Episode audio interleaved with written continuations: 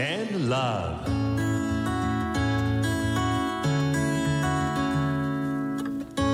サウナをこよなく愛する私豊沢ひとみが素晴らしきサウナの世界をご紹介するコーナーラブサウナ。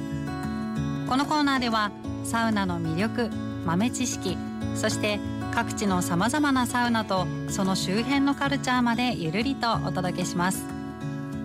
さあ先週末5月28日29日にシャトレーゼガトーキングダム札幌で行われた北海道最大級のサウナイベントサウナの街札幌北海道フィンランドウィークスペシャル。2日間でおよそ2000人のサウナーが楽しんだビッグイベントです。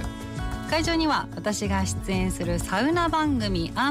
ウナの移動式サウナルーメットサウナなどをはじめ整え親方のサウナカーそして以前このコーナーでご紹介した当麻町のサウナバスなど北海道各地からさまざまなサウナが大集結しました。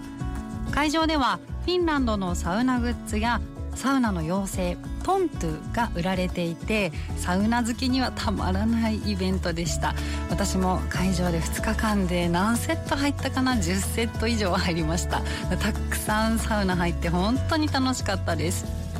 でそんなイベントが行われたガトーキングダム札幌通称ガトキンですが、えー、お子さん連れのファミリーや学生たちでにぎわう札幌を代表するリゾートプールです、えー、私今まではですねプールにしか注目していなかったのでここに一体どんなサウナがあるのと思っていましたが実はガトキンには世界レベルのサウナがあったんです。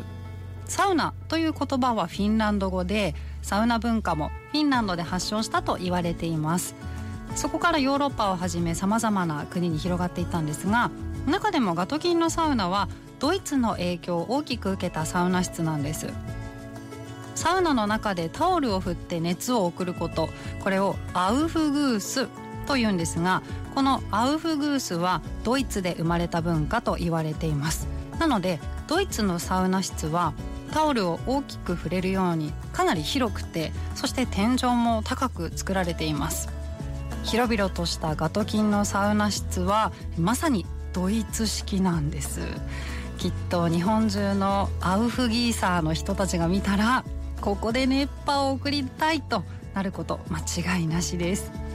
ガトキンはプールサイドにも大浴場にもサウナがたくさんあるのでガトキンに行ったらぜひ全部のサウナを回ってみてくださいね。